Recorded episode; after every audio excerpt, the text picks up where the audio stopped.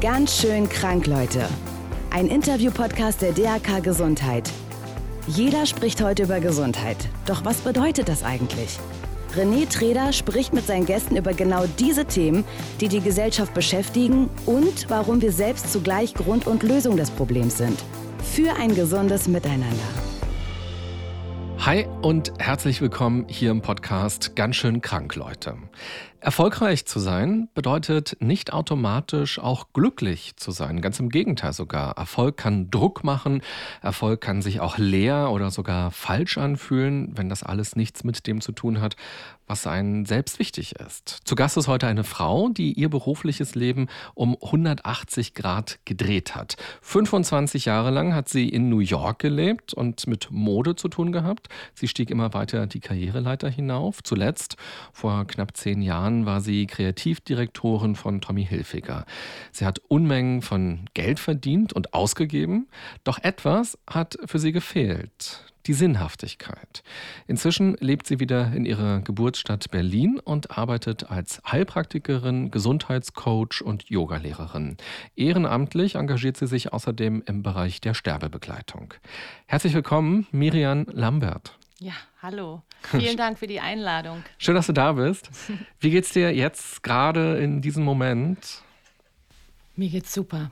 Ich bin total entspannt, habe genug gegessen und hatte heute einen ganz ruhigen Tag und habe sogar einen Mittagsschlaf gehabt. Ach, schön. Tage und Mittagsschlaf sind super. Es war ein super Montag. Du hast mal sinngemäß gesagt, wenn ich daran denke, dass Menschen von 9 bis 17 Uhr Tag für Tag in einem Büro sitzen und da irgendwelche Tätigkeiten für irgendwelche Unternehmen machen, dann tut mir direkt der Solarplexus weh. das finde ich eine sehr schöne Formulierung, weil die auch schon, finde ich, so viel über dich mm, aussagt und mm. so viel von dir zeigt. Mm. Die Frage ist, wie hast du es denn geschafft, so viele Jahre in New York deinen Solarplexus nicht zu spüren.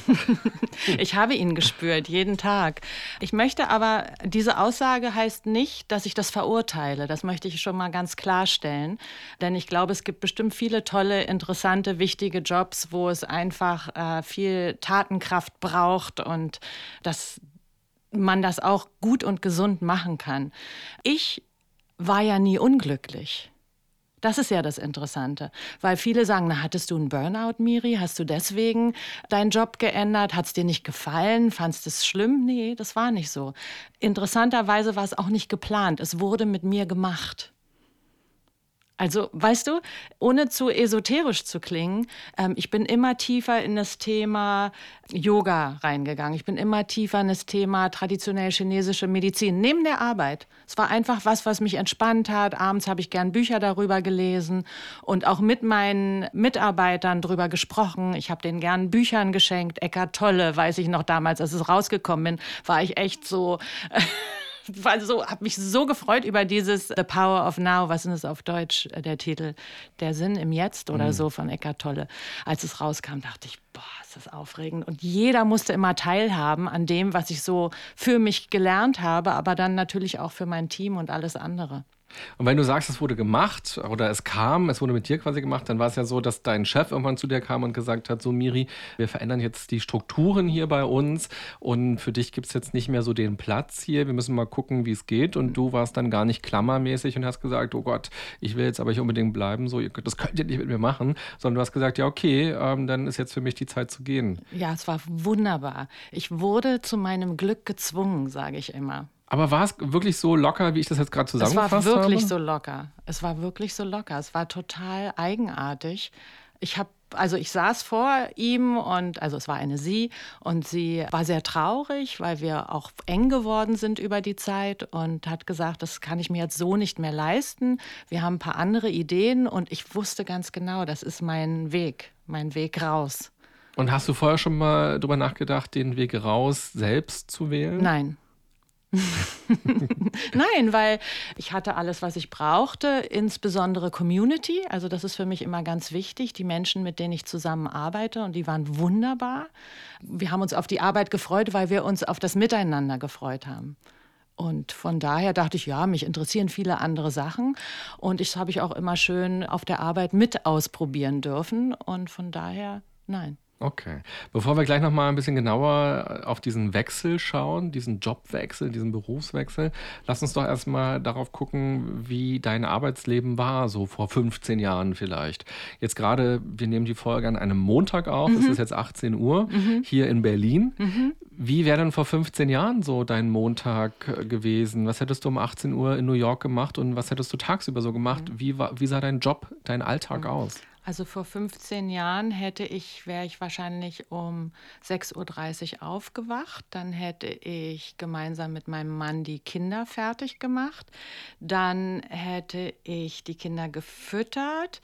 Mal gucken, je nachdem, wer dran war, mein Mann oder nicht, die zur Kita gefahren in äh, New York City Subway. Ich habe in Brooklyn gewohnt. Die Kinder sind Wall Street zur Kita gegangen, genau zu der Zeit. Es war sehr, sehr voll in der U-Bahn und ein Gedränge und ein Gedrücke und ein Geschubse. Das kennt man ja so ein bisschen aus dem Fernsehen, aber ist eigentlich in Wirklichkeit noch schlimmer.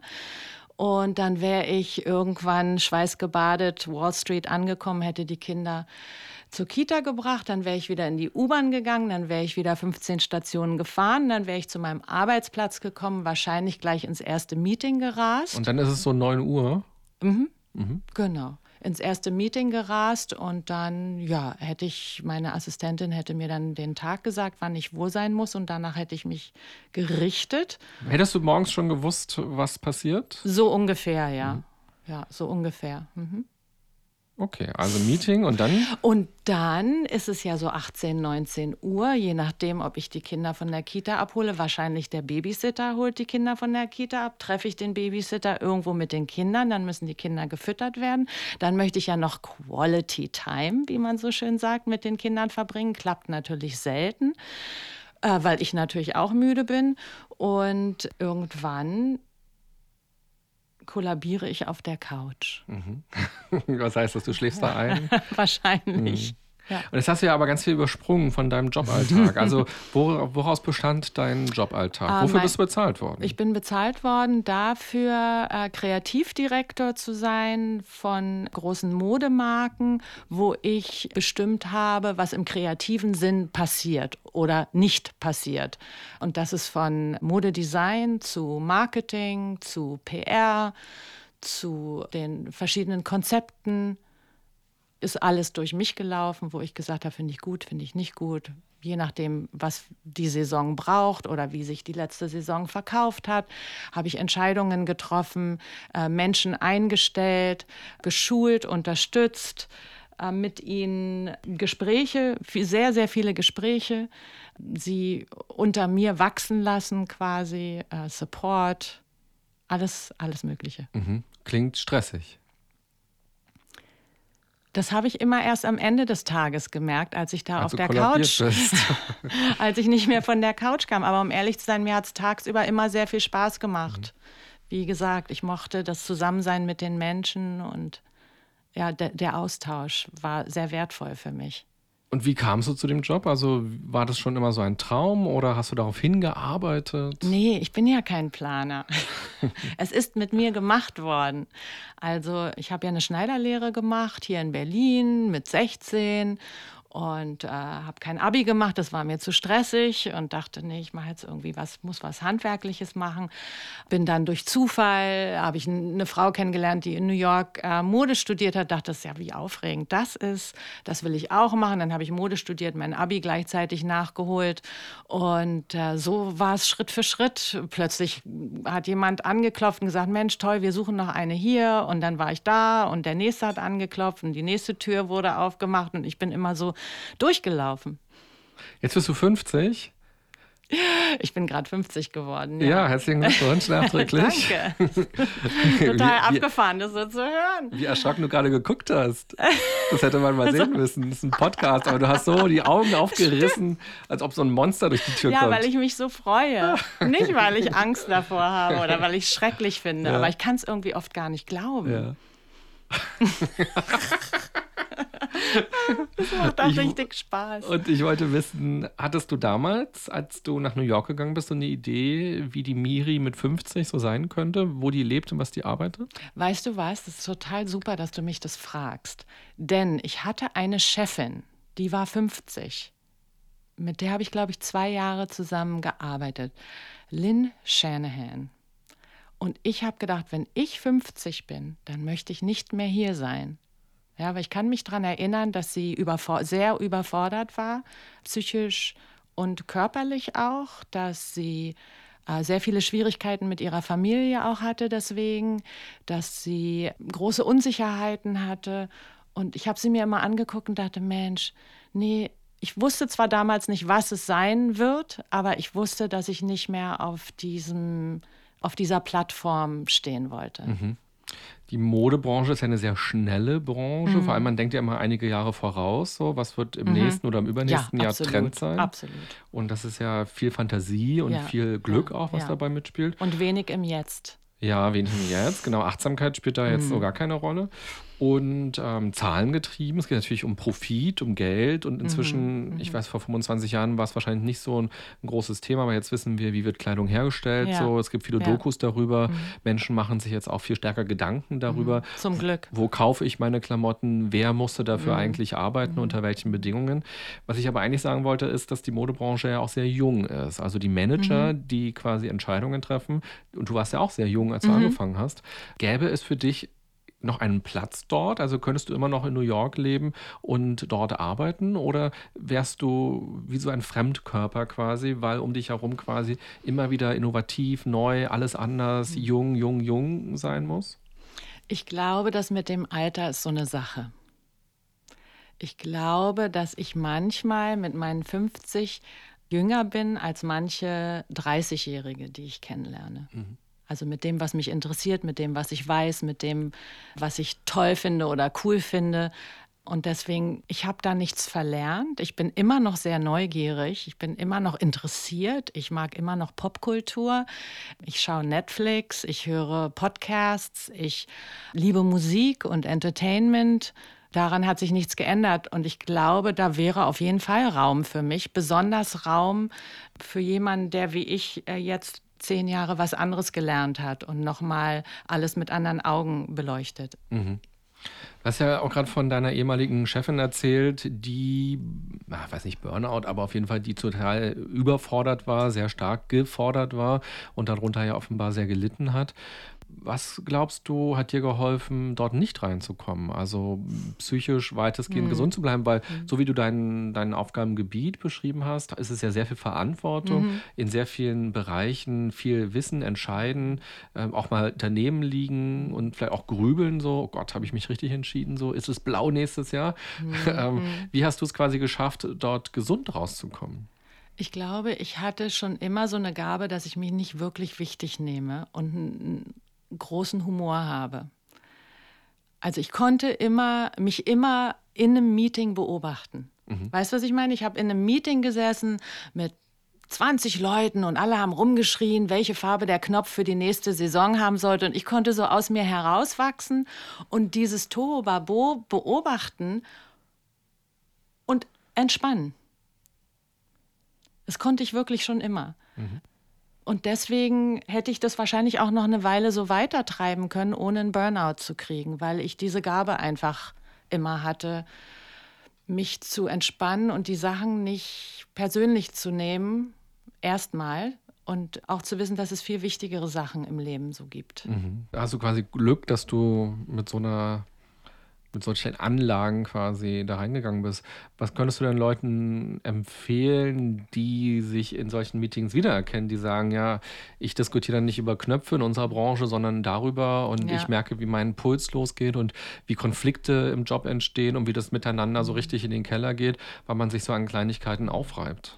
Also ich glaube, am allerwichtigsten ist Atmen. Mhm. Also dass bevor ich verbalisiere, was mich hier stört oder was ich anders haben will oder wie aufregend ich bin, dass ich einfach vielleicht, ich würde sagen, fünf, sechs Atemzüge ganz tief einatmen und ganz tief ausatmen, die Füße auf dem Boden spüren und ganz, ganz oft löst sich die Situation dann von alleine, mhm. ohne dass gesprochen werden muss. Es ist wirklich so, so oft, dass wenn man nicht sofort reagiert und einfach einen kleinen Moment innehält, dass sich die Sachen äh, zum Guten bewegen oder wenn nicht, dass man dann anders reagieren kann mit äh, viel mehr Erdung. Mhm. Wenn man dich jetzt so erlebt, auch wir haben ja schon so ein Vorgespräch geführt und ich habe mich jetzt auch über dein Leben so informiert und auch so die ersten Minuten hier. Du bist ja auf jeden Fall sehr tiefgründig. So, du setzt dich mit den Themen des Lebens auseinander. Du willst dich verstehen, du willst dich entwickeln, du willst andere Menschen dabei unterstützen, besser zu werden oder anders zu werden, sich entwickeln zu können, mhm. so voranzukommen. Darf ich unterbrechen? Ja. Ich möchte andere Menschen nicht darin unterstützen, besser zu werden. Mhm sondern sagt, wie du meinst. Sondern ich möchte sie darin unterstützen, ihr Potenzial, was da ist, zu sehen. Mhm. Mhm. Wie bist du denn mit den alltäglichen Dingen im Job umgegangen, die ja häufig sehr weit davon weg sind. Also wenn man sich quasi darüber streitet, welchen Schnitt oder welche Knöpfe mhm. und du Marketingkampagnen, ähm, die überlegen musstest, das sind ja erstmal so ganz primär betrachtet eben nicht mhm. diese zwischenmenschlichen Themen, sondern da geht es ja um knallharte Zahlen mhm. und Fakten. Mhm. Wie bist du mit dieser Lücke, mit dieser Gap umgegangen quasi?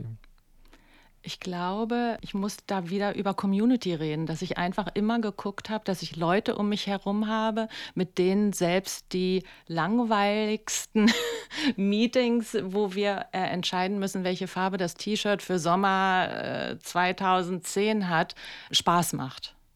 Ja, also das war so für mich ganz wichtig, immer diese Interaktion und die Leute. Und da hätte das Thema sonst was sein können, dass man, man sitzt einfach gerne zusammen und unterhält sich, trifft Entscheidungen. Mhm. Und gab es aber Tage, wo du nach Hause gefahren bist und dachtest, hm, das war jetzt nicht so sinnvoll, was ich heute gemacht habe. So in dem Meeting zu sitzen, in dem Meeting zu sitzen, da einmal durch halb USA zu fliegen, um irgendjemanden zu treffen oder was auch immer. Ich hatte sehr viele Momente, ja. Ich habe auch versucht, sehr viel äh, zu ändern in äh, meinem Job. Also ich habe zum Beispiel Kampagnen für den Ozean gemacht oder ich habe immer wieder, und ich wurde auch so ein bisschen belächelt, also ich war immer so bekannt als die äh, Ashram-Miri, die versucht, äh, jede, jede Modefirma zu einem Ashram zu machen. Das ist eigentlich ein, meine natürliche Art und Weise oder vielleicht, weil ich vage bin oder ich lieb, bin einfach sehr harmoniebedürftig. Und ja, jetzt weiß ich nicht mehr, wo ich war diese Sinnlosigkeit zu empfinden bei Tätigkeiten. Ja, also ja, auf jeden Fall. Sinnlosigkeit bei Tätigkeiten. Weißt du, wo mir das Herz oder der Solarplexus am meisten wehgetan hat? Ist, als ich nach Mainland China geflogen bin, um die Produktion zu begutachten. Und da habe ich gesehen, wie viel Tausende von T-Shirts, von Jeans, von Farben, von Färbungen, von Plastik, von Verpackungen in die Welt geschickt werden. Und ich war schon damals der Meinung, dass es niemanden gibt, der noch ein T-Shirt braucht auf der Welt. Das war für mich das Schwerste. Also tatsächlich diese Umweltverschmutzung mit anzusehen und da Teil dessen zu sein, war sehr, sehr schwierig. Und das ist schon sehr früh passiert. Ich habe diesen Al Gore-Film gesehen. Ich glaube, der kam vor vielleicht sogar 14 Jahren. Ja, das war ja der erste große Film, äh, der uns aufgeklärt hat, was tatsächlich passiert in der Umwelt oder für mich jedenfalls der erste große Film. Und ich bin den nächsten Tag zur Arbeit gegangen dachte, Heidewitzka, Herr Kapitän, ist aber jetzt wirklich nicht das, worauf ich stolz sein kann. Aber es gab vieles, worauf ich stolz sein konnte. Mhm. Ist es dann so, dass man Dinge ausblendet, dass man äh, diese Bilder dann auch wieder vergisst aus China und sich denkt, naja, aber ist jetzt mein Job, äh, was soll ich sonst machen? Natürlich bleibe ich hier. Nein, nein, konnte ich nie ausblenden. Also ich bin dann halt volle Kanne, ich mache dann ein Meeting und möchte alle aufklären, hat jemand eine kreative Idee, wie wir es anders machen können. Also ich bin dann äh, richtig ins Thema reingegangen. Ja. Aber ich stelle mir vor, dass so eine, oder wenn, wenn ich da jetzt arbeiten würde mhm. und ich wäre jetzt da in diese Fabrik gefahren, ich würde das sehen, wie du es gerade beschrieben hast, diese Tausenden, ähm, und dann fahre ich wieder zurück nach New York und bin dann irgendwie motiviert, was zu verändern, aber gleichzeitig würde ich mich, glaube ich, total hilflos fühlen und denken, das ist ja eine riesige Maschinerie, ja. eine riesige Industrie. Ja. Und was soll ich denn als einzelner kleiner mhm. Mensch, selbst wenn ich jetzt in einem Modekonzern bin, mhm. an diesen Strukturen ändern? Und mhm. was bedeutet das auch für die Menschen vor Ort? Also mhm. ähm, manchmal, selbst wenn man gute Sachen vorhat, bedenkt man nicht, dass da vielleicht auch negative andere Dinge daraus entstehen können. Absolut. Und ich glaube, du, du bist ja nicht Gott. also ich, unser Ego ist einfach so groß, dass wir denken, wir müssen das ganze Ding ändern. Aber ich glaube persönlich, dass die ganz kleinen Sachen genauso einen Impact machen. Also ob es jetzt was ist, dass ich meine Assistentin gut behandle und beachte und schaue, wenn es ihr nicht gut geht, dass ich ihren Mittagessen mitbringe, finde ich, ist wirklich sehr, sehr wertvoll. Oder dass ich schaue, dass mein Tisch aufgeräumt ist, bevor ich abends gehe, weil ich weiß, gestern Abend habe ich mit der Putzfrau gesprochen, die das Büro sauber macht und die muss ihre Kinder abholen pünktlich heute. Oder so Kleinigkeiten. Mhm. Und ich glaube, du warst ja eh schon wie so eine Art Coach intern, oder? Zumindest mhm. so wie du mir es vorhin erzählt hast, hast du dich ja schon immer um die Menschen gekümmert, um deine Designer gekümmert. Ja. Man ja. hätte auch, glaube ich, deinen Job ganz anders ausleben ja, können. Ja, das ist aus Versehen passiert. wie so vieles in meinem Leben dass ich gemerkt habe oder dass auch meine Vorgesetzten gemerkt haben, okay, die Miri ist nicht die beste Modedesignerin, die es gibt. War ich auch tatsächlich nicht. Aber sie ist sehr motivierend, sie ist sehr geduldig, sie erkennt Gutes und sie erkennt gute Designer, gute Künstler und kann gut mit kreativen Menschen umgehen und sie motivieren und ihnen helfen, äh, das Beste äh, zu kreieren. Und ich glaube, da lag meine Stärke und da, damit bin ich einfach immer weiter gewachsen. Was glaubst du, warum kannst du das gut? Ah, gute Frage. Ich denke spontan an meine Oma Hampel. Also ein Kriegskind, was immer positiv war und unheimlich warm und erdig. Und ich glaube, die Oma Hampel war ein großer Einfluss. Sie hat mir sehr viel Gutes beigebracht. Mhm. Also ein Modell, ein Vorbild, das ist abgefärbt auf dich. Ja, glaube ich. Und kannst du dir vorstellen, dass man sowas auch lernen kann? Also gerade, du warst ja Führungskraft. Viele Führungskräfte ähm, sind jetzt ja auch in Workshops, in Coachings und sind ja auch hochmotiviert und wollen ja gerne auch eine neue Art der Führung bei sich installieren. Haben vielleicht auch Erfahrungen gemacht mit anderen Führungskräften und aus diesen Erfahrungen heraus sagen sie, so will ich nicht mit meinen Mitarbeitern umgehen wie kann man das für sich gut lernen, eben gut mit anderen umzugehen, obwohl man Stress hat, obwohl man wichtige Entscheidungen trifft, obwohl da riesige Budgets dran hängen? Ich glaube, man kann es auf jeden Fall lernen. Auf jeden Fall auch erstmal auf sich selber zu achten und zu gucken, wie geht es mir jetzt? Weil wenn es mir jetzt schlecht geht und ich kommuniziere in dem Moment mit anderen, dann geht es niemandem gut. Aber wenn ich sage, okay, ich habe jetzt einen Frieden gefunden mit dem, was ich kreieren möchte oder was ich äh, informieren möchte, dann äh, kommt das ganz anders an. Also es gibt ja viele Tools. Es gibt sehr viele gute Tools und ich glaube, dass es wirklich tatsächlich jeder lernen kann. Selbst äh, der feurigste Chef, glaube ich, kann lernen, sein Feuer als Stärke und nicht als Schwäche zu sehen mhm. und damit anders umzugehen, wie zum Beispiel gewaltfreie Kommunikation. Ich bin ein großer Fan von gewaltfreier Kommunikation. Ja, da gibt es ja auch viele Coaches oder Achtsamkeit, Mindfulness, Yogatherapie.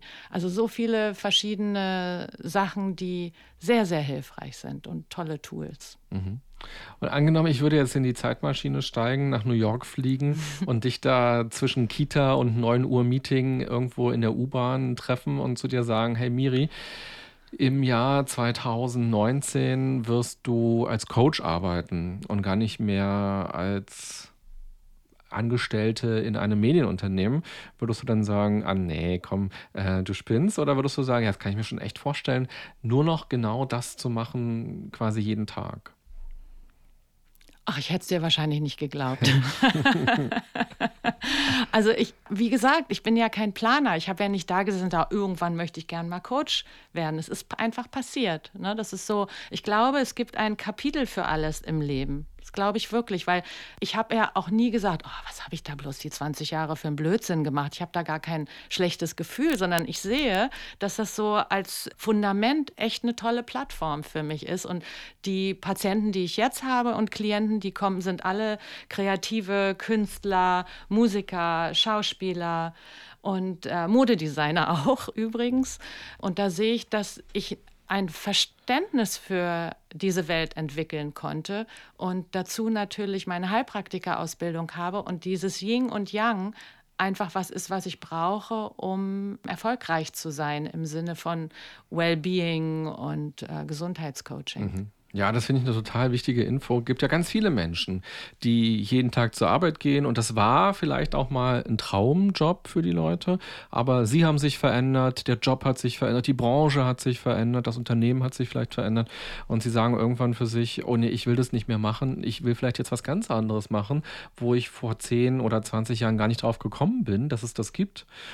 Und dann gibt es aber so viele Ängste und so viele Sorgen und dann bleiben sie dort, weil sie denken, ja, ich kann doch jetzt nicht einfach wegschmeißen, alles, was ich bislang gemacht habe. Und ich glaube auch, dass es eigentlich nie ein Wegschmeißen ist. Ich habe ja eine ganz ähnliche Erfahrung. Ich Stimmt. Hab, wir ja. haben ja viele Parallelen. Ja. Ich habe ja auch erst viele, viele Jahre Radio gemacht und habe dann entschieden zu kündigen und in die Uni zu gehen nochmal mhm. und Psychologie zu mhm. studieren. Und ich Super, hatte ja. die große Sorge am Anfang, ob ich nicht alles wegschmeiße und ob das nicht dumm ist, ähm, all das, was ich bisher im Radio mhm. gelernt habe, in dieser Branche, in dem, in dem Berufsalltag nicht mehr zu machen und mit was ganz anderem einzutauschen. Mhm. Und heute, rückblickend, zehn Jahre später, verstehe ich, es ist kein Wegschmeißen. Es ist nicht Wahnsinn, jetzt machst du beides und es ist so wichtig, dass genau. du diesen Weg gegangen bist. Das ist genau das Gleiche bei mir. Mhm.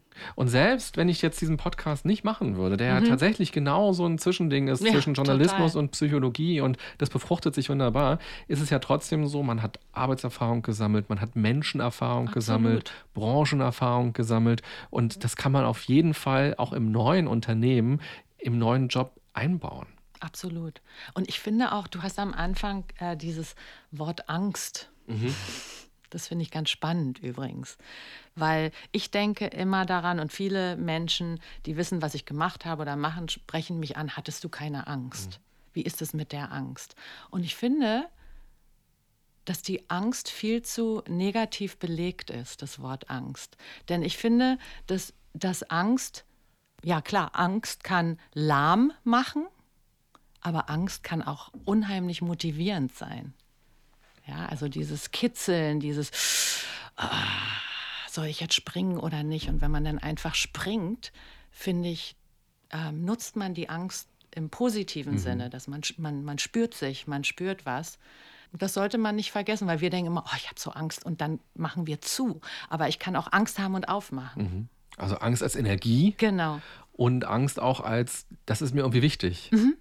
Ja, das merke ich ja. Also ich weiß, wenn ich jetzt zum Beispiel eine große Präsentation über ein Thema, was mir am Herzen liegt, mache, dann habe ich erst mal Angst vor 100 Leuten zu sprechen. Aber diese Angst gibt mir, äh, ist wichtig, weil ich weiß, es wird gut werden, weil ich, es bedeutet etwas. Mhm. Ja, und wenn ich da so viel zu cool bin, dann ist es oft nicht so toll. Mhm. Ja, und vor allem, ich finde auch, wenn man gar keine Angst hätte, wenn man quasi so eine große Veränderung bei sich initiiert, dann muss man sich ja auch fragen, äh, was stimmt denn jetzt eigentlich nicht? So, wenn man so emotionslos ist. Genau. Weil du hast ja auch sehr viel aufgegeben. Du hast New York aufgegeben, du hast die Mitarbeiter, deine Kollegen, Freundschaften ja irgendwie auch mhm. aufgegeben, mhm. zumindest im Daily Business. Ja, ja. Und hast nochmal ganz woanders angefangen. Es gibt ja auch immer die Frage, werde ich mit dem Neuen ausreichend Geld verdienen können, mhm. um mein Leben zu finanzieren? Und mhm. von daher finde ich Angst, total normal. Ja, klar ja. ist jetzt Angst da. So wäre auch komisch, wenn nicht. Und jetzt ist halt die Frage, wie kann man trotz Angst ins Handeln genau. kommen und was genau. machen. Interessanterweise bin ich während des Studiums von Freunden, von ehemaligen Kollegen und vor allem von der Familie immer wieder gefragt worden, die ganzen sechs Jahre über, bereust du es schon? Wirklich? Ja, wirklich bereust du es schon, gekündigt zu haben mhm. und ähm, jetzt zu studieren? Total. Auch wie Angst besetzt ja, ja, und wie absolut. Klamme. Ah, das finde ich spannend, dass du das sagst, weil es, du hast recht. Denn mein Außen fand es schwieriger als ich. Ah ja.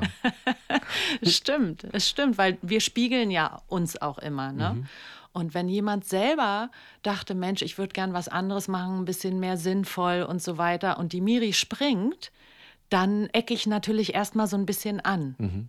Und das, das ist mir oft passiert, dass ich gemerkt habe, oh, das macht jetzt was mit den anderen. Das ist denen unheimlich, mhm. weil die auf sich auch zurückgeworfen werden in dem Sinne. Ja, es ist eine ganz kleine Aufforderung, nochmal selbst darüber nachzudenken, ja, wäre das für mich auch was? Mhm. Die Miri macht das oder der René, mhm. der macht das. Mensch, ich will doch auch was Neues mhm. machen, kann ich mhm. nicht. So, mhm. neulich hat auch ein, ein, ehemaliger von, von, von damals vom Sender, hat mir bei Facebook eine Mail geschrieben, hat gesagt, Mensch, äh, toll, dass du es gemacht hast und ich sehe ja, so bei ja. Facebook, bei Instagram, was daraus geworden ist. Und habe ich zu ihm geschrieben, na, mach du das doch auch. So, mach das doch. Und dann mhm. hat er gesagt, nee, wir müssen ein Haus abzahlen, das geht jetzt nicht und so. Es gibt halt diese Handschellen so. Ja, die Leben. goldenen Handschellen. Handschellen. Die einen so hindern. Ja. Du hattest ja aber auch ein paar Handschellen. Oh, ich hatte ganz viele goldene Handschellen. Ich bin ja, also ich komme ja aus Kreuzberg und ich weiß überhaupt, ich hatte auch kein Geld und also ich wusste gar nicht, wie man mit Geld umgeht. Und dann habe ich da plötzlich in New York so viel Geld verdient. Und leider ist es so ein bisschen verpufft. Und ich habe auch viel Blödsinn damit angestellt und war äh, leider nicht konservativ genug, um äh, damit etwas mit nach Berlin nehmen zu können. Aber nichtsdestotrotz konnte ich New York plus minus null verlassen. Aber das mit den goldenen Handschellen, das hätte mir beinahe das Genick gebrochen, ne? weil ich viel zu schnell Sachen gekauft habe und mich auf Kredite eingelassen habe, von denen ich überhaupt gar keine Ahnung hatte. Und ich muss dir ganz ehrlich sagen, ich verdiene jetzt so viel weniger, aber ich habe das Gefühl, ich habe mehr. Mhm. Es ist völlig verrückt. Wie viel weniger verdienst du? In Prozent, weiß ich, vielleicht äh, 70 Prozent weniger, mhm. würde ich mal sagen. Mhm. Aber ich muss dir mal sagen, dass ich auch viel weniger brauche. Ne, weil ich muss nichts kompensieren. Also ich weiß noch, ich hatte noch diese Oh, und dann den ganzen Tag was machen, worauf du keine Lust hast. Und obwohl du die Menschen liebst, mit denen du arbeitest, bist du doch auf dem Haus Nachhauseweg, gehst du doch noch mal bei Barneys vorbei und shoppst dir noch mal so ordentlich einen rein. Und das ist ja auch Dopamin und da passiert ja was im Körper und irgendwie, ja, gibt man sich dann noch so ein Geschenk für, für den Tag. Das brauche ich ja alles mhm. gar nicht. Man gönnt sich was, man belohnt sich dafür, dass man die Woche geschafft hat. Ja, War ja, ja, so stressig. Ja, also und ich, ich habe viele Freunde, die auch meinen Weg gegangen sind, die auch gewechselt haben. Wir sind immer noch eng und davon sind fast, würde ich sagen, 90 Prozent machen was anderes heute. Und die sagen auch alle, du, wir verdienen so viel weniger, aber wir brauchen auch weniger. Das finde ich total schön. Und damit man mal so eine Idee davon kriegt, also du hattest ein Haus in den Hamptons, du mhm. hattest ein Townhouse in Brooklyn, mhm. ähm, du hast Aktien auch gehabt äh, mhm. äh, von, vom Unternehmen, ja. du hast ein gutes Gehalt bekommen. Mhm. Ähm, du hast äh, Privatflüge gemacht, wo quasi jemand zu dir sagt, komm, äh, so wir holen dich ab und dann fahren wir dich zum Flughafen. Was hättest du denn gerne genau. in der genau. Maschine also zu essen? Also von der Firma halt. Ja, ja. Ich glaube, das machen die heute aber nicht mehr, muss ich dir. ich glaube, die, ich glaube, das war auch wirklich, du darfst ja nicht vergessen, was es für eine Zeit war. Das waren die 90er. Ja, da, da ging es richtig, da haben die Leute irgendwie mit Geld rumgeschmissen, als wäre es nichts in Amerika. Ne? Und äh, ja, die Privatflugzeuge, die mochte ich sehr. Ich bin auch ein Reisesnob seitdem. Das ist das Einzige, was ich nicht loswerde. Es ist wirklich lustig. Speedyboarding und so, ne? Das ist schon. da sind auch die Businessfrauen. Die, da sitze ich dann manchmal und denke, wow. Aber einfach nur, weil man es mal so einfach hatte. Ne? Ich habe das jetzt nicht mehr. Ist auch okay. Ich nehme mir ein Buch mit und lese und so. Aber äh, da muss ich schon manchmal über mich schmunzeln, wenn ich das so erkenne, diesen. Und würdest du die Dinge, die ich jetzt aufgezählt habe, rückblickend sagen, ja, da steckte schon in gewisser Weise tatsächlich auch eine Art der Kompensation drin. So, ich brauchte das eigentlich alles gerade gar nicht, aber es gab dann eben doch Dinge im Job, die fand ich langweilig, frustrierend, sinnlos. Und dann habe ich mir eben das Haus geholt oder die Belohnung geholt und das wurde größer, das Leben wurde luxuriöser. Auf jeden Fall, aber zu der Zeit unbewusst. Mhm. Also das sehe ich jetzt im Nachhinein, wenn ich zurückschaue und denke, meine Güte, warum habe ich dieses blöde Haus gekauft? Das hat mich doch alles eigentlich gar nicht interessiert. Ich war doch so happy in Brooklyn auf dem Spielplatz mit den Kindern. Und dann glaube ich, ja, das ist so ein Kompensieren. Das ist auch während der Arbeit was anderes zu tun zu haben. Häuser recherchieren, Handtücher recherchieren. Also, weißt du, so, so eine Ablenkung auch von dem, was ist. Das würde mir jetzt gar nicht in den Kopf kommen. Mhm. Ich würde gerne mit dir jetzt über deinen neuen Job sprechen, über deine neue Art zu arbeiten. Oh ja. Aber nicht einfach so, sondern ein bisschen kreativer, denn ich liebe immer kleine Kreativspiele und mhm. Kreativaufgaben. Ich auch. Sehr gut. Dann gut, dass wir uns heute getroffen haben hier. Du bist ja Modedesignerin. War. Ja, aber dein Blut ist immer noch äh, Ja. voll mit Stoff und Knöpfen und Farben. Okay. Und ich habe dir hier ein weißes Blatt mitgebracht und einen Stift. Ja. Und äh, die kreative Aufgabe lautet folgendermaßen: Wenn dein Leben ein Outfit wäre, wie sieht dein Leben aktuell aus? Und das könntest du jetzt ein bisschen malen, zeichnen und wenn du magst, ein bisschen mit kommentieren direkt. Okay, also ich mache mal hier das Outfit. Fange ich mal an. Also du siehst schon, es fängt an. Nichts ist eng. Alles ist ganz locker. So. Guck mal, hier ist sogar ein bisschen zu groß alles, was ich anhabe. Natürlich, was ich liebe, sind die hier. Karl Lagerfeld wäre jetzt nicht stolz auf mich. Jogginghosen. Guck mal, ich habe hier meine gemütliche graue Jogginghose an. Die ist mir auch ein bisschen zu groß. Hier habe ich sie schon mal ganz gemacht. So. Genau. Und dieses Sweatshirt, das habe ich wahrscheinlich schon seit 30 Jahren. Da ist eine große Nummer drauf, wahrscheinlich von irgendeinem Footballteam oder so. Die Nummer 5. Ja, habe ich jetzt ganz intuitiv da drauf gemalt, die fünf. So, hier sind große Taschen und dann habe ich ein paar gemütliche Birkenstocks an natürlich. Aus Deutschland gekauft, mit nach New York gebracht. Gibt's die dann nicht? Damals gab es sie nicht, jetzt gibt es sie nicht. So, und äh, da bin ich dann so ein bisschen so. Siehst du? Cool, was für ein schönes Bild, wie man sich das so vorstellt aus so einem Mode Modemagazin. Wirklich. Klasse. Und das innerhalb von ja, ein, zwei Minuten. Jetzt ist das ja dein Leben. Und könnte man da noch so unterscheiden zwischen das berufliche Leben, das private Leben? Wie, wie könnte man da noch so drauf schauen? Mein Leben oder mein Berufsleben, es hört sich komisch an, wenn ich sage mein Berufsleben. Warum klingt das für dich Weil komisch? es ist für mich alles eins geworden, ganz ehrlich. Ich bin ja Private Health Coach. Das ist ja was Neues. Also ich bin jetzt nicht die klassische Heilpraktikerin, so wie wir sie kennen, sondern ich habe feste Klienten, zu denen gehe ich nach Hause, teilweise zwei bis dreimal die Woche und ähm, schaue, dass es ihnen holistisch gut geht. Das heißt, ich kümmere mich um die Ernährung, wir machen Körperarbeit, wir atmen, wir machen Yoga, da gibt es Gespräche, also alles, was man braucht. Also ich komme an und sage, wie hast du geschlafen? Wir, wir gucken, wo es Probleme gibt, wo ich vielleicht ein bisschen mithelfen kann. Wir besprechen manchmal sogar den Job. Ja, dass also da irgendwelche Schwierigkeiten gab und dann beleuchten wir das nochmal von allen Seiten, während ich eine Akupressur mache zum Beispiel. Also es ist wirklich eine ganzheitliche Geschichte, denn ich glaube, dass wir, also die Wurzel von dem, was uns stört, oft nicht da ist, wo wir denken, dass sie ist. Und da bin ich so ein bisschen Detektiv. Da helfe ich, da mal zu gucken. Klingt aber auch so ein bisschen wie so eine beste Freundin sein. Ja, ja, auf jeden Fall. Mhm. Du kennst die Menschen dadurch sehr gut, du begleitest sie über eine längere Mhm. Zeit.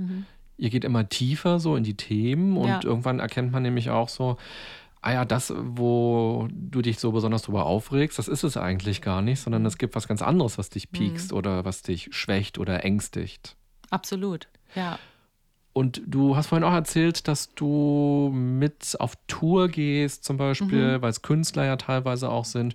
Wie muss man sich da so deinen Arbeitsalltag vorstellen? Ja, zum Beispiel, ich habe ja auch ähm, Patienten, das sind äh, Musiker oder auch Modedesigner natürlich oder Künstler, die dann mal äh, ein, zwei Wochen irgendwo hinfahren und entweder eine Modenschau präsentieren oder ein Konzert haben und die sagen, du Miri, ich würde dich gern dabei haben.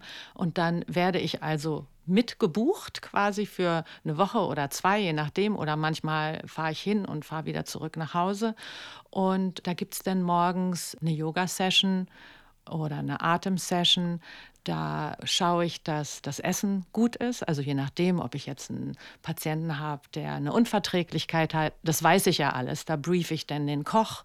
Es ist Teamwork. Ja, es sind immer mehrere Leute, die ja auch mit dabei sind und schaue, dass die Personen sich tatsächlich nur auf ihre Arbeit konzentrieren können und sich um das andere keine Sorgen machen müssen und dass es ihnen dabei gut geht. Mhm.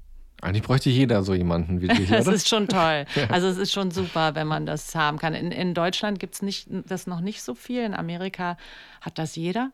Also so jeder, der irgendwie sehr viel zu tun hat. Und äh, man sucht sich dann halt so eine Gruppe aus und, und so eine Wellnessgruppe. Ne? Dann ist dann auch ein Trainer da und ein Koch. Hm. Und müsste man den Leuten aber eigentlich sagen, naja, du arbeitest so viel? Das geht bei manchen nicht.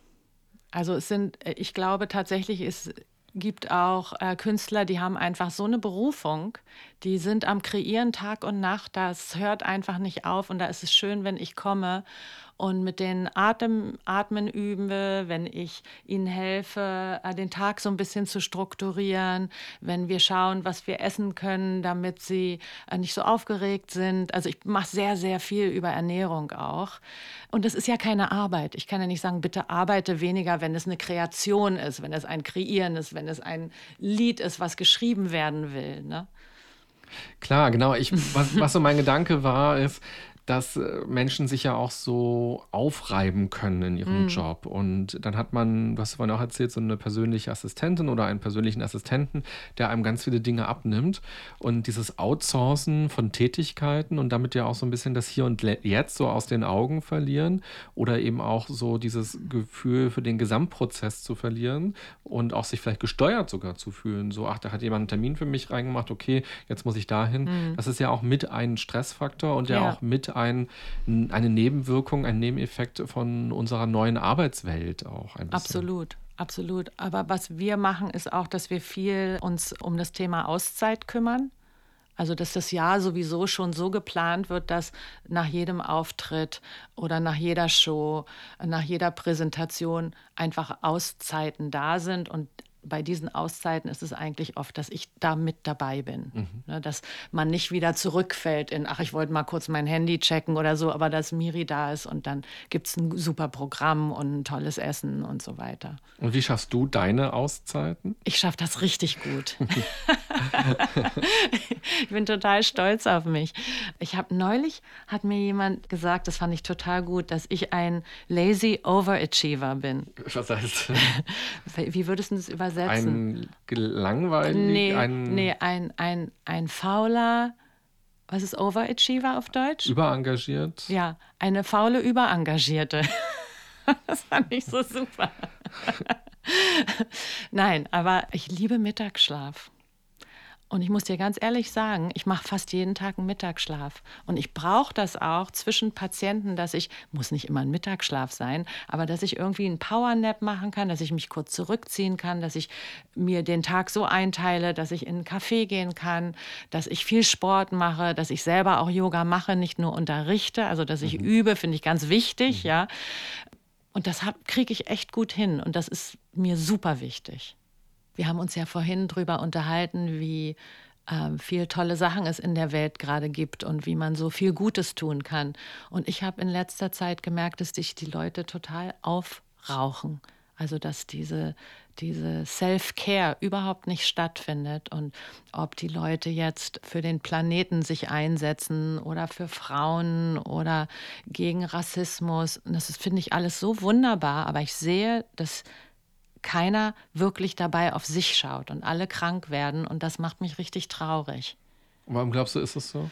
Mm, na, ich glaube, das ist dieser Adrenalinschub natürlich, wenn wir Gutes tun und wenn wir helfen und wenn wir machen und wenn wir tun, äh, dann ist man ja auch so, äh, man fühlt sich wichtig und gut und gebraucht mhm. und man vergisst sich ganz einfach und das sehe ich sehr viel. Also auch Social Media und so lese ich immer wieder, dass Frauen und Männer auch irgendwie stolz sind auf, auf dieses viel zu tun haben, auf busy sein. Ist fast schon eine Persönlichkeit geworden. Das ist schwierig. Genau, also dieses äh, Stress zu haben schon als Aushängeschild von gut sein, Ach, ich bin so wichtig ja, sein. Ja. Mhm. Also ich finde daran gar nichts gut. Was bedeutet Glück für dich bei der Arbeit? Glück bei der Arbeit bedeutet Humor. Es bedeutet Flow, also dass es fließt. Es bedeutet ein friedliches Miteinander äh, und Respekt. Und was bedeutet Erfolg bei der Arbeit für dich? Erfolg. Ich glaube, ich bin erfolgreich, wenn meine Klienten mich nicht mehr brauchen. Mhm. Ich war erfolgreich, wenn ich es geschafft habe, Selbstheilungsprozesse in Gang zu bringen, wenn ich es geschafft habe, Räume zu kreieren, in denen meine Klienten lernen können, auf sich acht zu geben. Ich glaube, ich bin erfolgreich, wenn ich es schaffe, dass meine Klienten selber an das Zitronenwasser am Morgen denken. Das sind manchmal so Kleinigkeiten. Also es muss nicht riesengroß sein, es kann auch klein sein, aber am wichtigsten finde ich, dass ich ähm, etwas beitragen konnte. Und welche Rolle spielt heute für dich Geld im Job? Ach, ich vergesse immer wieder Rechnungen zu schreiben. Und deinen Vermieter hoffentlich auch? ja. es bedeutet mir einiges. Also ich finde, es ist ein Energieausgleich und ich finde es wichtig, dass der Energieausgleich stimmt. Und das merke ich halt immer wieder. Das muss, das muss korrekt angegangen werden, denn äh, viele Menschen, die einen Beruf wie ich haben, ob es jetzt Heilpraktiker, Coach oder so, die arbeiten dann auch gern mal für sehr viel weniger Geld oder für umsonst. Und ich finde, das ist nicht gesund. Mhm. Jetzt hast du ja viele verschiedene Patienten, die ja. du so betreust und die du dabei unterstützt, gesund zu leben, auf sich zu achten, miteinander gut umzugehen, auch die Konflikte, die da sind im Job oder im Privaten irgendwie zu lösen, zu bearbeiten, zu sehen. Mhm. Jetzt stell dir vor, die ganze Hörerschaft gerade ja. ist dein Patient. Oh. Was könntest du den Leuten mitgeben? Wie schaffen wir es, Jetzt haben wir gerade Ende 2019, bald das 2020. Mhm. Wie schaffen wir es, gesund zu bleiben, auf uns zu achten, uns gut zu ernähren, nicht immer äh, mit dem Handy rumzudaddeln, uns nicht zu verzetteln, bei uns zu sein. Wenn du uns quasi, die wir dir jetzt alle zuhören, betreuen würdest, mhm. was könntest du uns gerade mitgeben? Ich glaube, ich könnte euch mitgeben, dass ihr einfach richtig wunderbar seid, so wie ihr seid. Also, dass es vielleicht einen Moment geben darf, wo man nicht versucht, alles anders zu machen, nicht versucht, sich zu optimieren, nicht schlechtes Gewissen hat, weil man jetzt heute kein Smoothie gegessen hat und nicht, sondern dass man einfach mal ganz kurz dankbar sein kann für den Körper, fürs Aufwachen heute Morgen, fürs Dasein, fürs genug Essen haben. Ganz, ganz simpel. Mhm. Und es gibt aber auch viele Menschen, die finden sich gar nicht so wunderbar. Genau, dann würde ich mit denen zusammen daran arbeiten, dass wir das Wunderbare wiederfinden. Schön. Und was glaubst du, wie kann ein gutes Miteinander gelingen? Also, wenn du uns jetzt vernetzt miteinander, gibt ja viel Hass, Gewalt auf der Welt und schon im Kleinen, aber auch im Großen was ich raten würde, damit der Frieden einkehren kann. das wäre so schön. Ähm ich glaube wirklich, dass wenn wir es schaffen, in uns als erstes in die Stille zu kommen, dass, dass wir mit uns okay sind, dass wir das auch nach außen tragen. Das ist das Allerwichtigste. Mhm.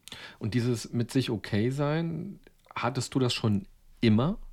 Ist das dir quasi auch gegeben? Du hast ja wohl schon erzählt, dass du halt in den Meetings zum Beispiel ganz anders warst als viele andere und das nicht so verbissen gesehen hast, dich selbst nicht so wichtig genommen hast, dein Ego zurückgeschraubt hast. Du hast ja eine ganze Menge mitbekommen, was dir geholfen hat, quasi so zu leben, dich so zu verhalten. Ich habe das immer mal wieder. Mhm.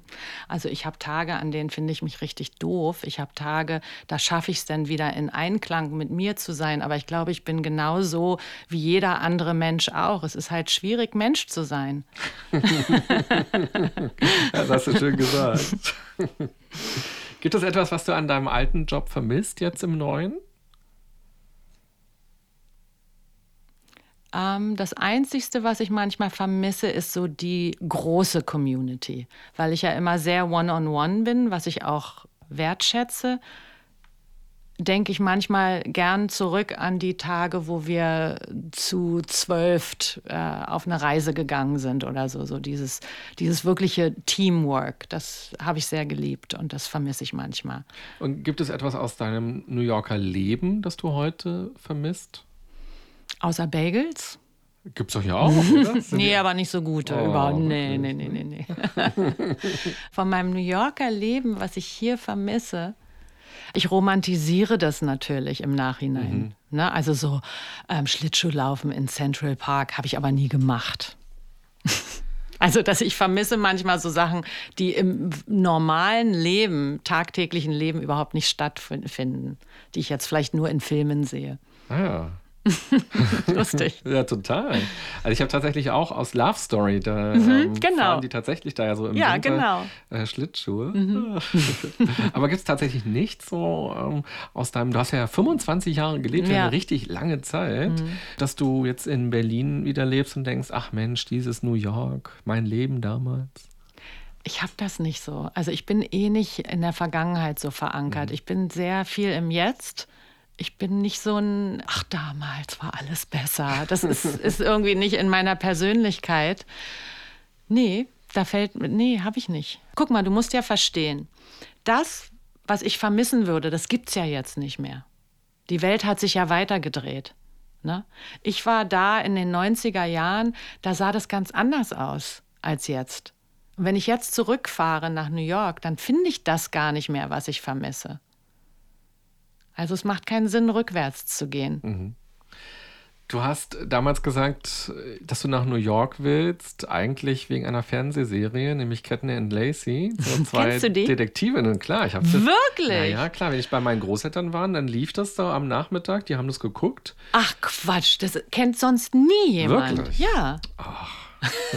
ich finde auch so Serien aus den 80ern, 90ern finde ich super ich spannend. Auch. Und es sind zwei Detektivinnen, mhm. die da halt in New York ermitteln, immer so undercover mit normalen Klamotten laufen die da durch und lösen ihre Fälle. Genau. Und das war ja ganz bahnbrechend, weil zwei Frauen das plötzlich so machen mhm. zur damaligen Zeit. Und das war so deine Vision, ah, New York, da will ich hin. Ja, durch die beiden habe ich ja New York kennengelernt. Ne? Ich saß zu Hause vorm Fernseher und Cagney und Lacey sind mit einem Taxi, die haben ja in einem Taxi gearbeitet als Undercover Police Women und haben sehr viele schöne Abenteuer miteinander erlebt. Gibt es heute so eine Mini-Vision von etwas, wo du sagst, ach, ähm, ob das jetzt in der Fernsehserie stattfindet oder ganz woanders, wo du sagst, da könnte ich mich irgendwie so sehen in 25 Jahren nochmal, wenn ich das draufrechne, so könnte mein Leben sein, das würde ich gerne erleben wollen, mhm. da würde ich gerne sein ja, wollen. Was ja, ist das? Ja, und weißt du, was ich gemacht habe zu meinem 50. Geburtstag? Ich habe mir was ganz Großes geschenkt.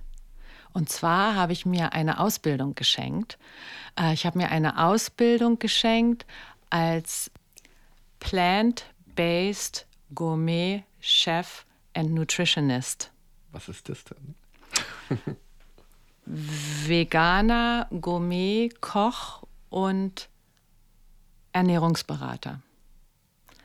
Weil ich immer mehr, immer mehr, immer mehr, immer mehr, immer mehr sehe, dass unsere Ernährung das A und O ist in unserem Wellbeing, in unserer Gesundheit. Und ich liebe Kochen. Kochen entspannt mich so sehr. Ich könnte den ganzen Tag lang nur kochen. Das macht mich so glücklich. Und da habe ich gedacht, wie kann ich das, was mich so glücklich macht, mit dem, was ich tue, vereinen? Und jetzt mache ich so etwas ähnliches wie damals, dass ich immer noch in der gleichen Richtung, aber es wird mit mir gemacht, dass ich merke, dass ich immer mehr in die Richtung äh, Kochen, Ernährung, Gesundheit. Und da habe ich mir eine Ausbildung geschenkt, eine ganz tolle, die mache ich nächstes Jahr. Und da freue ich mich ganz doll drauf. Und was daraus wird, weiß ich wirklich nicht. Kein Plan. Ich weiß überhaupt nicht, wie ich da jetzt gelandet bin schon wieder. Also es wird spannend. Schön. Man sollte im Leben eh viel öfter Dinge machen, ohne Zweck, ohne Absicht, einfach nur, weil man sie tun will. Mhm. Und es passt aber trotzdem ja gut zu deinem Leben oder zu deinem Arbeiten gerade. Es Zufälligerweise ja, ja. Ich wollte, eigentlich fing es damit an, dass ich sage, ich möchte richtig, richtig gut vegan kochen können. Aber so richtig. Das war mein, mein Ziel. Und jetzt merke ich natürlich immer mehr, wo das auch herkommt und warum es wichtig ist und wen ich damit beglücken kann, außer mich. Wenn wir jetzt noch mal so auf deinen Karrierewechsel oder Jobwechsel quasi schauen, würdest du sagen, das kann jeder? Das kann absolut jeder. Ja, sofort. Das kann jeder sofort. Absolut. Da braucht man nichts Besonderes. Guck mal, ich bin ja auch dazu gezwungen worden. Ich habe ja noch nicht mal was gemacht.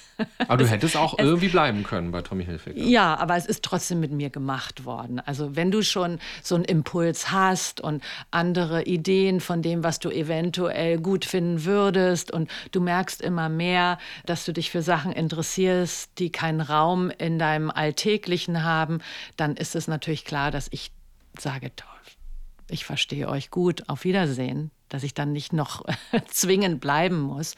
Aber, Aber ich weiß nicht, ob das so klar ist. Also ich kann mir vorstellen, wirklich? ja, na klar. Also in irgendeiner Parallelwelt wird es mhm. die Miri geben, die jetzt immer noch bei Tommy Hilfiger in New York arbeitet und da in irgendeinem, auf irgendeiner Position arbeitet und irgendwas macht. So, weil man dich mag, weil du lange dabei mhm. bist, ja. ähm, gibt man dir das ähm, oder weil die Strukturen das eben so hergeben mhm. und man kann dich nicht loswerden, weil man eine krasse Abfindung ja, zahlen ja, müsste. Und du selbst bleibst da, weil es für dich das Bequemere ja, ist. Du ja. sagst denen, die Kinder sind ja noch in der Schule oder mhm. was auch mhm. immer. Mhm. Ähm, und hier sind ja die Freunde gerade und der Sommer ist immer so schön hier. Mhm. Und man redet sich das so lange schön, ähm, bis es fast gar nicht mehr geht. Mann, ja. Nee, ich nicht.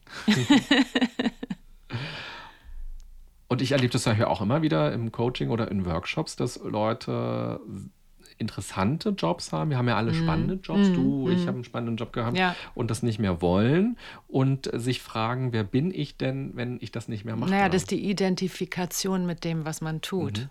Na, das ist, oder die Identifikation, Mutter zu sein oder die Identifikation, Schwester zu sein oder Identifikation, Chef zu sein. Also das, klar, das ist doch spannend.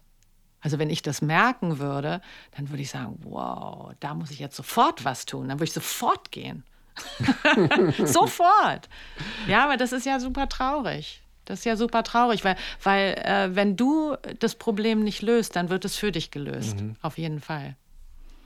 Und so lange ist es Leiden häufig, mhm. bis es gelöst wird. Ja. Und deshalb würde ich deine Rolle gar nicht so passiv sehen, wie okay. du sie beschreibst, ja. sondern ich finde schon, du hast, natürlich ist da was passiert, aber es passiert ja ständig was in unserem Privatleben oder ja. in unserem Jobleben. Und du hast dich entschieden. Du hast äh, den Wink des Schicksals äh, oder die Tür, die geöffnet wurde, bist du gegangen dann tatsächlich. Okay, ja, so kann man es auch sehen. Für mich war es natürlich, es, ich denke immer, es wird alles mit mir gemacht und ich gehe dann halt nach rechts und dann falle ich in die Tür und dann macht die Tür auf. Und, ja, aber genau, so wie du es gerade beschreibst, ist es ja sehr aktiv. Ich ja. gehe nach rechts, ich ja, mache stimmt, die Tür ja. auf. Okay, und ich glaube, da steckt ganz viel es ist drin. Wahrscheinlich unbewusst bewusst, weißt du? Mhm. Dass ich das nicht wirklich für mich entscheide. Ich sitze dann nicht irgendwie da und denke, morgen mache ich das und nächsten mhm. Tag mache ich das und dann will ich nach dahin gehen, damit ich dann irgendwann mal ein Restaurant eröffnen kann, äh, wo es um Gesundheit und Veganes. Siehst du, jetzt habe ich es kreiert wahrscheinlich. Jetzt wird es passieren.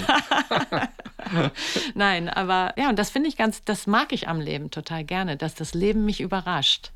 Mhm. Gab es Unterstützung in deinem sozialen Umfeld, in deinem privaten oder auch beruflichen Umfeld, als klar war, ich überlege zu gehen oder ich gehe jetzt? Es Haben gab sehr viel Unterstützung, ja. Mhm. ja. Also ich kann, es war niemand, der mich nicht unterstützt hat. Ich glaube, alle wussten, die Miri, dass sie ist jetzt soweit. Mhm. Und jeder hat sich für mich gefreut und geschaut, ob ich irgendwas brauche, ähm, mir Kontakte besorgt, äh, mich besucht, ähm, nette Karten geschrieben. Also es war ganz toll. Mhm. Und gab es irgendwann in diesem Prozess so einen Punkt, wo du jetzt vielleicht zurückschaust und sagst, da hätte passieren können, dass ich es nicht tue oder da gab es Reaktionen im Außen, die es mir vielleicht doch ein ganz kleines bisschen schwerer gemacht haben, als es hätte sein müssen? Ja, es gab noch mal eine Möglichkeit hier in Berlin, einen dicken Job anzunehmen. Und da war ich so kurz vor knapp. Also das hätte mich kurz noch mal so einfangen können. Es war spannend, die Bewegung hätte man wieder sehen müssen, die du gerade gemacht hast. Die sah, ich will sie mal beschreiben, so aus, wenn ich so Horrorfilme gucke oder Science-Fiction-Filme gucke, wenn so ein Alien nach jemandem greift mhm. und den so an, der Schulter packt und so wegzieht. Mhm. So hast du so eine Bewegung ja. mit deinem Körper gemacht. Ja, so hat sich's auch angefühlt. Und ich habe das, ja, also ich glaube, beim dritten Interview gespürt. Ne? Mhm. Bist du mutig?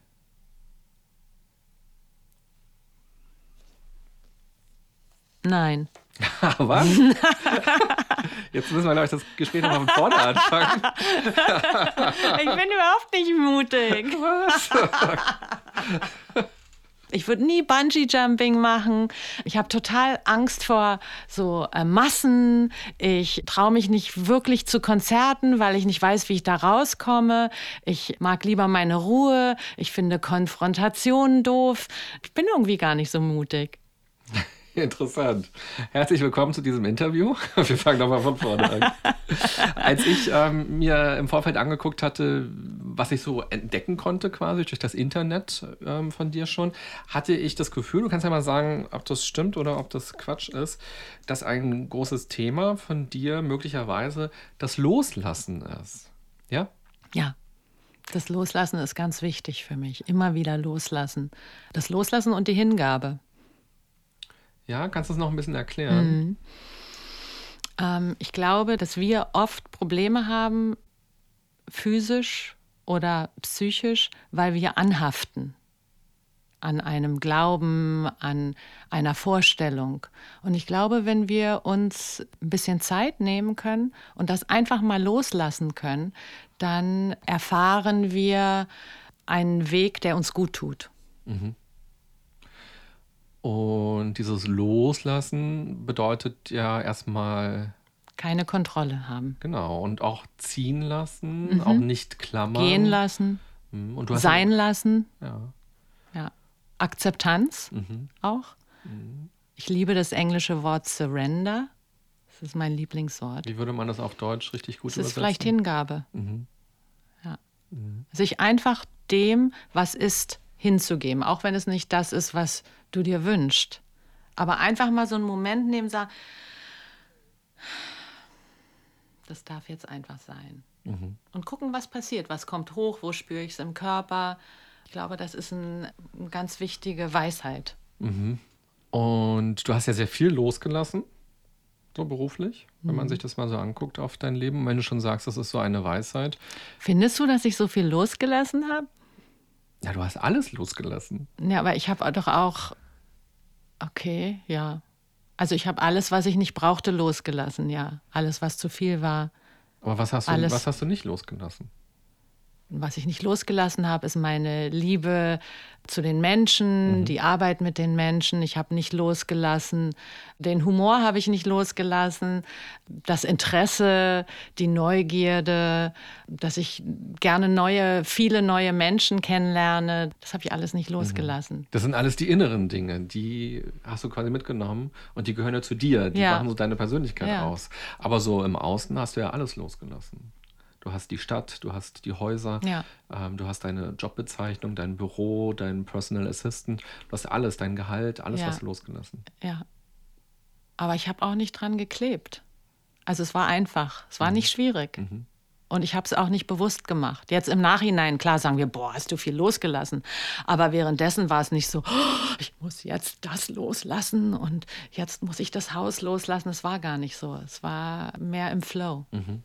Ja, und es ist ja auch schön zu sehen, was durch das Loslassen kommt. Also man sagt ja, wenn man loslässt, hat man wieder zwei Hände frei und was mhm. man dadurch annehmen kann, was dadurch kommen kann, wo mhm. man zugreifen kann und wie man sich dadurch verändern kann.